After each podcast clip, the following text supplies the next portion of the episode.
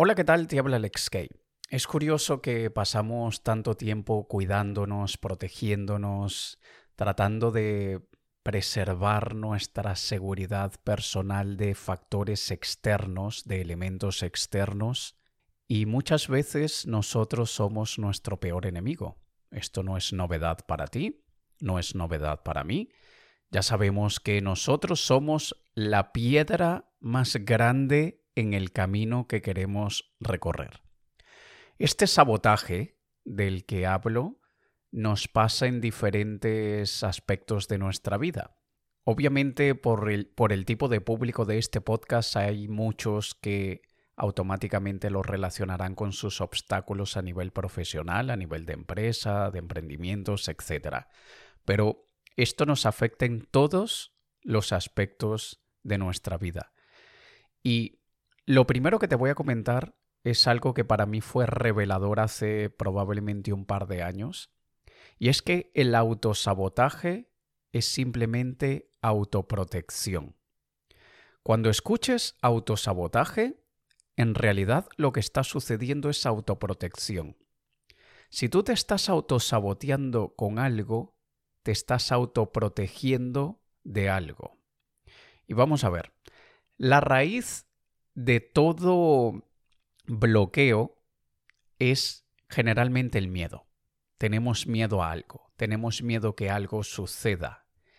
Y como desde que somos lo que somos como especie, millones y millones de años de evolución nos han dado ese instinto de supervivencia, de cuídate, protégete de cualquier cosa que te pueda hacer daño. Y es aquí donde nosotros decimos, pero ¿cómo rayos me vas a decir que me estoy protegiendo de algo si ese acto de protegerme me está manteniendo en un agujero?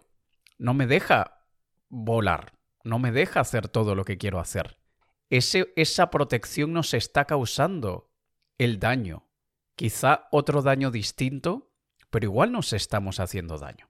Y esto a mí me recuerda algo que siempre comento, que es, hay muchos medicamentos en, la industria farmacéutica que nos curan de una cosa pero nos enferman de otra. Típico que tienes una tos y el tratamiento dura dos semanas y en esas dos semanas tienes mareos, tienes cansancio, tienes un montón de historias que cuando vas a ver fueron causadas por el medicamento. Y así es igual cuando te estás tomando un medicamento para la tensión arterial y te estás destruyendo el hígado, por ejemplo. Y asimismo nos pasa con el autosabotaje, que ya sabes que estoy hablando de autoprotección. Tenemos miedo de A, pero nos estamos enfermando de B. Y aquí es donde nosotros tenemos que analizar por qué está pasando esto, dónde está la raíz de eso. Y como te decía, muchas veces es el miedo, y aunque ya te voy a comentar algo en relación a eso, hay otro factor que es lo que llamamos la disonancia cognitiva, que es cuando dos ideas internas están en choque, están en conflicto. Quiero dos cosas que generalmente están opuestas y mi cerebro entra en esa disonancia cognitiva y es una forma de mi cerebro decirme, a ver, chaval, pero ¿qué es lo que realmente quieres? Porque me estás diciendo que quieres algo dulce, pero que quieres algo salado. Y es allí como se inventó el chocolate con sal, que no sé a quién se le ocurrió eso. Pero, pero eso es lo que nos pasa constantemente. Y a mí me ha pasado muy duro, muy duro a nivel profesional, cuando veo que me estoy autosaboteando con proyectos y metas que me propongo, pero es porque tengo esa disonancia cognitiva. Es yo, yo no quiero realmente eso. Yo creo que quiero eso, pero realmente quiero otra cosa.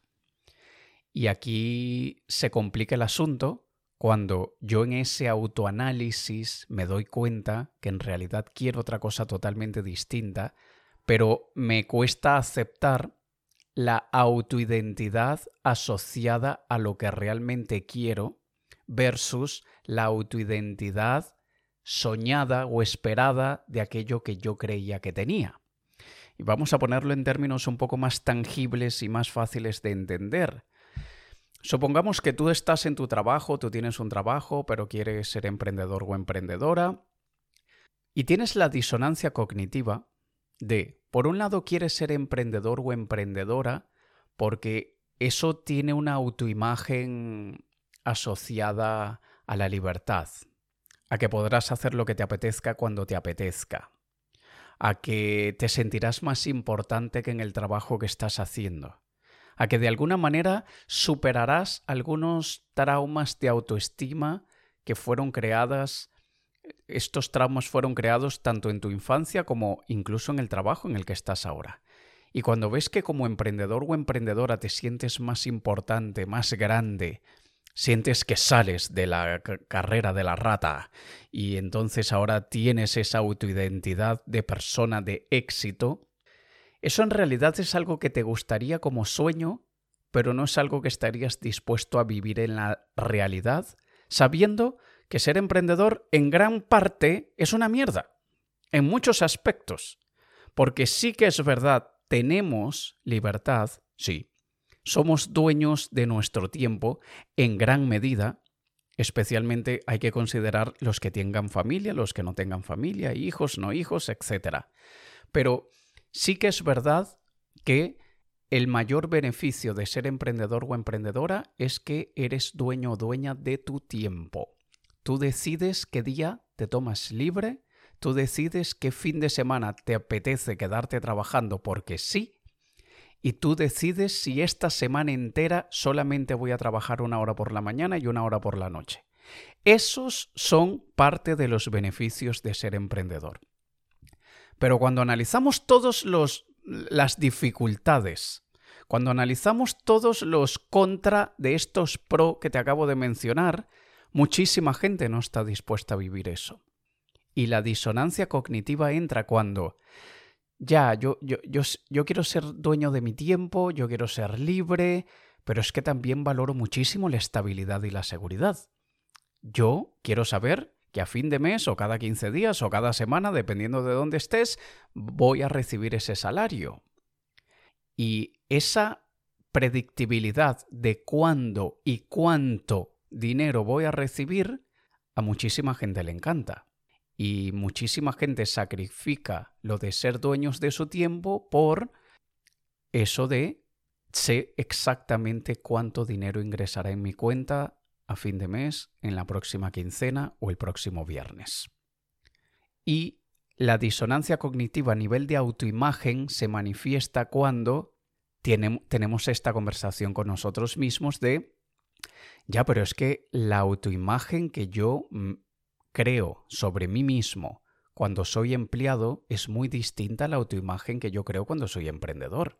Y me gusta más esa autoimagen que creo en mi mente de cuando soy emprendedor o emprendedora. Porque me siento más importante, más libre que la autoimagen de empleado. Ya, pero entonces todo aquello que estamos sacrificando por aquello que queremos obtener, que en realidad es una fantasía ¿Es más caro o más barato que lo que estoy viviendo actualmente? ¿El precio que voy a tener que pagar por conseguir eso que yo me imagino que quiero es más alto o más bajo que el precio que ya estoy pagando por la situación que estoy viviendo actualmente? Y yo me di cuenta que hay muchas cosas que yo me autosaboteo cuando yo digo, es que me gusta esa imagen que, que ya está muy arraigada en mí, ya está muy impregnada en todo lo que hago, yo soy libre y soy dueño de mi tiempo hace 22 años. Yo no he tenido jefe hace 22 años. Y, eh, en paréntesis, esto de no tener jefes en el modelo habitual de que te contratan, recibes tu salario tal, porque todos los que tenemos una empresa y tenemos clientes, especialmente clientes de servicio, ellos son nuestro jefe. Y ellos a veces se comportan incluso peor que el jefe de una empresa. Porque en tu empresa, si trabajas, tienes un jefe o dos y tienes uno o dos supervisores o superiores y se acabó. Cuando uno, tiene un negocio y tienes un montón de clientes, tienes un montón de jefes, de los cuales un buen porcentaje de ellos son déspotas, explotadores, abusadores, no tienen la más mínima empatía con nada y se sienten dueños del universo porque te están pagando dos duros. Entonces, aquí vamos a ver, porque si estás huyendo al jefe, olvídalo. Como emprendedor o emprendedora, pasaste de tener un jefe a tener muchísimos. Así que no es un buen, un buen intercambio. Pero yo muchas veces me digo, ¿Por qué me estoy saboteando? Y me estoy saboteando es porque eso que yo quisiera ser no es compatible con quien yo realmente soy. El otro día hablaba con alguien de la importancia que tiene la frase yo soy. Y la persona desvalorizó mi comentario y lo descartó porque automáticamente dijo, ay, ahora se ha puesto muy de moda eso del yo soy. Ahora todo el mundo hablando de esto. Y, bueno, típico que, que, suceda con aquellas personas que sufren de neofilia, que siempre están esperando escuchar algo nuevo, algo que jamás habían escuchado. Y cuando escuchan algo que ya habían escuchado, les ataca el aburrimiento y decir no tuve lo que quería, que era algo nuevo, la novedad. Mi neofilia no se satisfizo. Pero bueno, esto del yo soy, cuando lo comprendemos, es muy fuerte, muy poderoso y tenemos que tener muy claro qué estamos anexando al final de esa frase yo soy. ¿Yo soy qué? Yo soy emprendedor, yo soy libre, yo soy un líder, yo soy dueño de mi tiempo. Y cuando eso lo cambiamos por yo soy un subordinado, yo soy empleado, yo soy pisoteado por mi jefe, obviamente nuestra actitud, decisiones, comportamiento y resultados, todo cambia, dependiendo de ese yo soy porque también hay empleados subordinados, pisoteados que no tienen esa autoimagen y tienen una actitud completamente distinta, toman decisiones totalmente distintas y tienen resultados totalmente distintos. Así que este yo soy es el que muchas veces nos está autoprotegiendo. Y vamos a ver. Generalmente los dos motivadores principales del ser humano es buscar el placer y huir del dolor. Sin embargo, sabemos que es muchísimo más fuerte el de huir del dolor. Huir del dolor siempre le ganará a buscar el placer. Y por eso es que tanta gente está en una condición ah, mediocre, sin nada en especial, que bueno, vamos viviendo cada día eh, como, como podamos, y no hacen nada para cambiar esa situación porque en realidad el dolor que es la monotonía, la vida mediocre, el, lo que tengo es lo que hay y ya está, no es un dolor suficientemente fuerte como para querer huir de él. Y buscar el placer de tener una vida muchísimo mejor no se compara con huir de un dolor. Entonces, cuando te estés autosaboteando, la primera pregunta que te tienes que hacer es ¿de qué estoy huyendo? Porque si no estoy tomando acción, si no estoy siendo consistente con mis objetivos, es porque estoy huyendo de algo, me estoy queriendo proteger de algo. En mi caso, varias fuentes de autosabotaje es el huir de la humillación pública, de la crítica pública. Porque aunque en mi libro Triunfar con Miedo le dediqué un capítulo entero a cómo superar el miedo a la crítica, algo que he aprendido a lo largo de los años. En parte lo aprendí antes de escribir el libro, pero también lo aprendí luego de escribir el libro, es que una cosa es cuando te critican dos o tres personas, cuando te critican tus compañeros, tu pareja, tu padre, tu hijo. Cuando tú tienes a cinco o diez o quince personas que te critican, te será muy útil lo que yo escribí en el libro Triunfar con Miedo sobre cómo superar el miedo a la crítica. Cuando te critican 10, 15, 20 personas a la semana que no te conocen, que durante años has estado recibiendo críticas, a mí me afectó psicológicamente. A mí me causó un yo me quemé psicológicamente por tantos ataques y tantas críticas. Y no creerás que a veces son críticas muy fuertes, a veces son críticas tan, pero tan tontas, críticas como ¿Tú quién te crees ridículo utilizando ese blazer o americana con ese pañuelito en el bolsillo? Eres un, eres un ridículo. A veces críticas tan, tan estúpidas como esa, que, que ese tipo de críticas a mí no me causa nada. Me río de, de cómo una persona puede juzgar a otro ser humano por tan solo la manera de vestirse y que ni siquiera me está criticando porque me visto mal, todo lo contrario, me está criticando porque me gusta vestirme bien, porque tengo un estilo de hombre clásico elegante. Entonces, ni siquiera me afecta eso. Pero cuando son 15, 20 críticas a la semana de mil cosas distintas, como digo yo, es como la tortura de China del agua, en la que una gota cayéndote en la cabeza durante tres minutos no te causa nada. Cosquillas, probablemente. Cuando esa gota que te cae en la cabeza ha estado cayendo durante tres días, tienes una irritación impresionante en ese punto donde está cayendo la gota de agua. Y luego de una semana o diez días ya tienes una ampolla abierta y empieza a sangrar. Una gota de agua a temperatura ambiente. ¿Cómo es posible que cause tanto daño? Por la repetición. Por eso causa tanto daño. Y mil personas me dirán, sí, pero todo eso lo puedes ignorar. Hasta cierto punto. Hay otras cosas que no las puedes ignorar porque te vas a dar de cara con ellas. Quieras o no quieras, ves abres la aplicación, estás mirando el Facebook Business Suite, donde haces la gestión de todo lo que publicas e, en todas partes y allí está el ataque. Entonces me di cuenta que hay muchas cosas que he dejado de hacer por protegerme de los ataques públicos. También hubo un caso que supe de una mujer que le costaba muchísimo perder de peso. Todo lo que hacía era en vano, no bajaba de peso. Y se dio cuenta que por debajo de ese autosabotaje de bajar de peso, luego de mucho análisis, y el autoanálisis es muy importante, tenemos que sentarnos con nosotros mismos, señores. No, no, no podemos esperar generar un autoanálisis profundo con la televisión, con una serie en la televisión, con el TikTok o el Instagram abierto, personas hablándonos alrededor. así no sirve un, un autoanálisis. Cuando nos aislamos y estamos nosotros con nosotros mismos y con papel y lápiz en la mano o una aplicación donde vayamos apuntando lo que nos viene a la cabeza, ahí es donde empezamos a conocernos a nosotros mismos. El hecho es que esta persona, haciendo su autoanálisis, se dio cuenta que ella aumentó de peso inicialmente para no llamar la atención de los hombres, para que los hombres ni la miraran.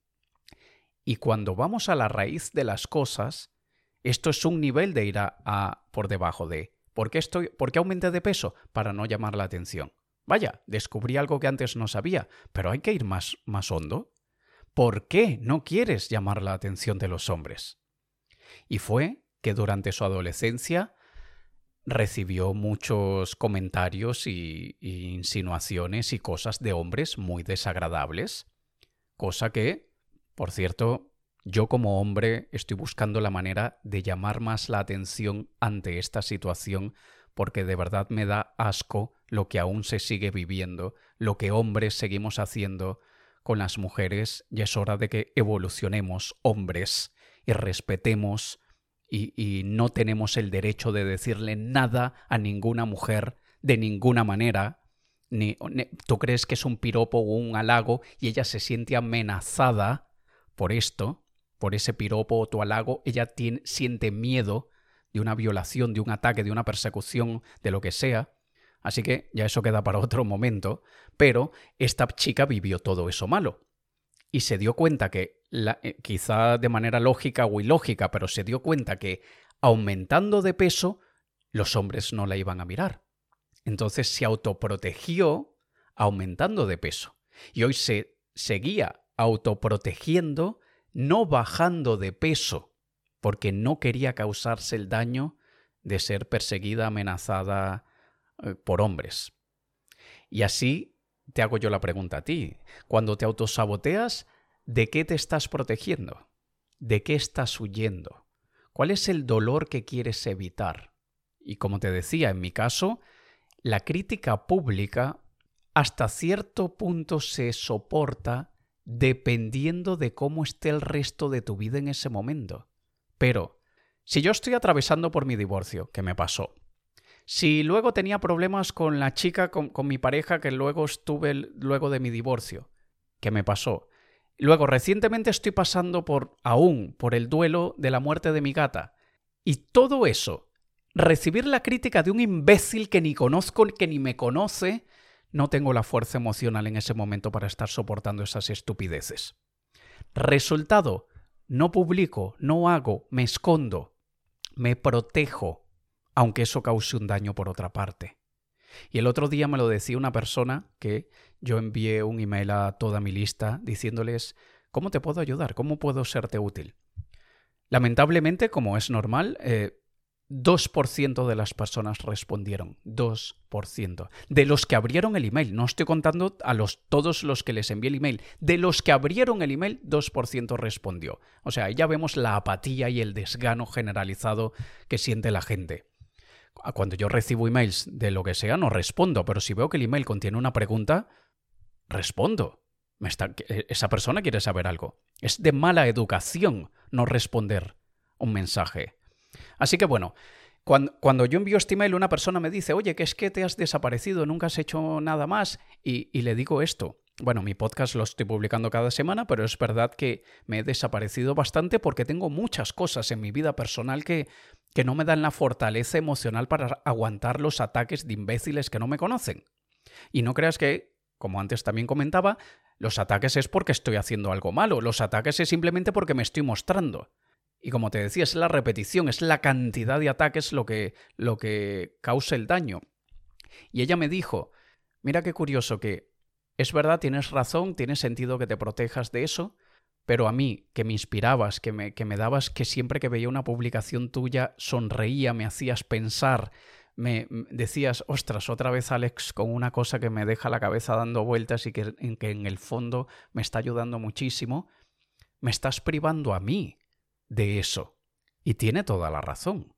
Yo estoy privando a ocho personas de algo bueno por culpa de que dos personas me atacarán por hacer eso bueno que hice para las otras ocho personas. Pero esto no quita, o sea, esto, mira cómo mi, mi, proceso lógico, mi proceso cognitivo entiende lo correcto, lo incorrecto, que estoy perdiendo, que estoy ganando, pero esto va más abajo de la, de, la parte lógica, señores. Esto es más abajo que las emociones que logramos identificar. Esto es algo que está muy arraigado a, nivel subconsciente.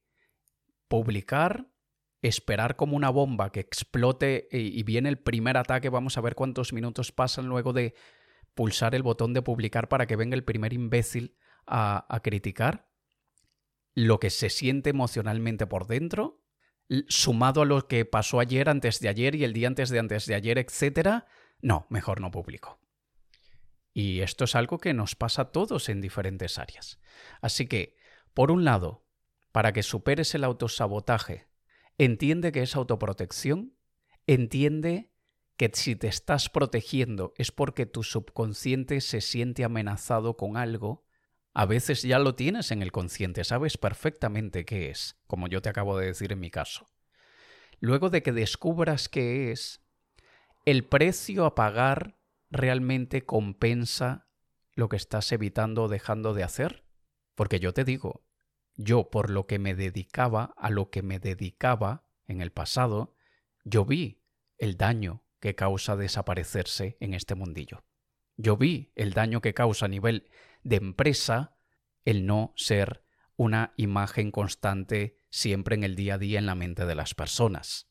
Entonces, el precio a pagar era muchísimo más alto que la protección que estaba buscando, especialmente cuando con un trabajo terapéutico, emocional, a nivel subconsciente, podemos sanar eso y nuestro bolsillo no se verá afectado. Pero es mucho más fácil decirlo que hacerlo. Y aquí estoy yo hablando contigo en este momento con una disonancia cognitiva del tamaño de un templo, porque hay cosas que yo veo que he dañado, que he destruido, que he dejado morir, plantas que no he seguido regando ni poniendo al sol, pero que hoy no me apetece revivirlas, porque soy otro. Ese yo soy busca otra cosa, busca significado en otras cosas se siente lleno y vacío con cosas que antes me llenaban o me vaciaban. Pero al revés. Lo que antes me llenaba, hoy me, siento vacío. Lo, con lo que antes me sentía vacío, hoy me llena. Así que toma mi ejemplo como te sirva, como te dé la gana, como veas que le puedas dar uso, y si no, descártalo, pero muchísimas veces la raíz de ese sabotaje es una protección ante algo, queremos protegernos de algo y lo que debemos identificar es de qué nos queremos proteger, buscar darle la vuelta a ese peligro real o imaginario, fuerte o, o ligero. Por ejemplo, esto de que me ataquen a mí en las redes es, es una amenaza muy ligera. Una sola vez en 15 años me han amenazado de muerte. Una vez. Pero es una vez en 15 años que llevo exponiéndome más públicamente. De resto, son comentarios muy tontos, pero que, como te decía, me afectan a mí porque estoy pasando por mil cosas a nivel personal, que no tienen nada que ver con la vida profesional, pero afectan la vida profesional.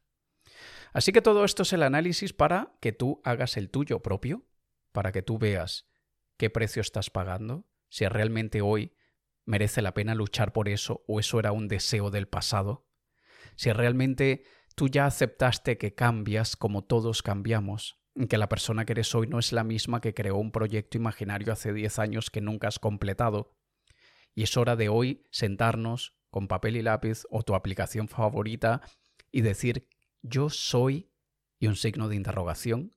¿Quién soy hoy? ¿Qué quiero hoy? ¿Qué me identifica hoy? ¿Qué impacto quiero dejar hoy bien sea en el mundo, en mis padres, en mis hijos, en mi pareja o con mi perro o mi gato. Porque siempre tenemos que buscar dejar un impacto positivo. Solo que no todos debemos dejar un impacto positivo a 10 millones de personas. A veces, el ir a comprar una cosa al supermercado y esa persona que está en la caja, dejarle un impacto positivo en su vida, ya mereció la pena. Así que nada, hoy ha sido bastante terapéutico para mí hablar en voz alta de muchas de estas cosas que te acabo de decir, pero tiene desde luego el objetivo de que te sirva a ti para que analices tus propios demonios, tus propias sombras, tus propios miedos, veas de qué te estás protegiendo, porque esa es la raíz, el mayor causante del por qué ni tú ni yo conseguimos todo lo que nos proponemos. Te ha hablado Alex Kay. Un saludo.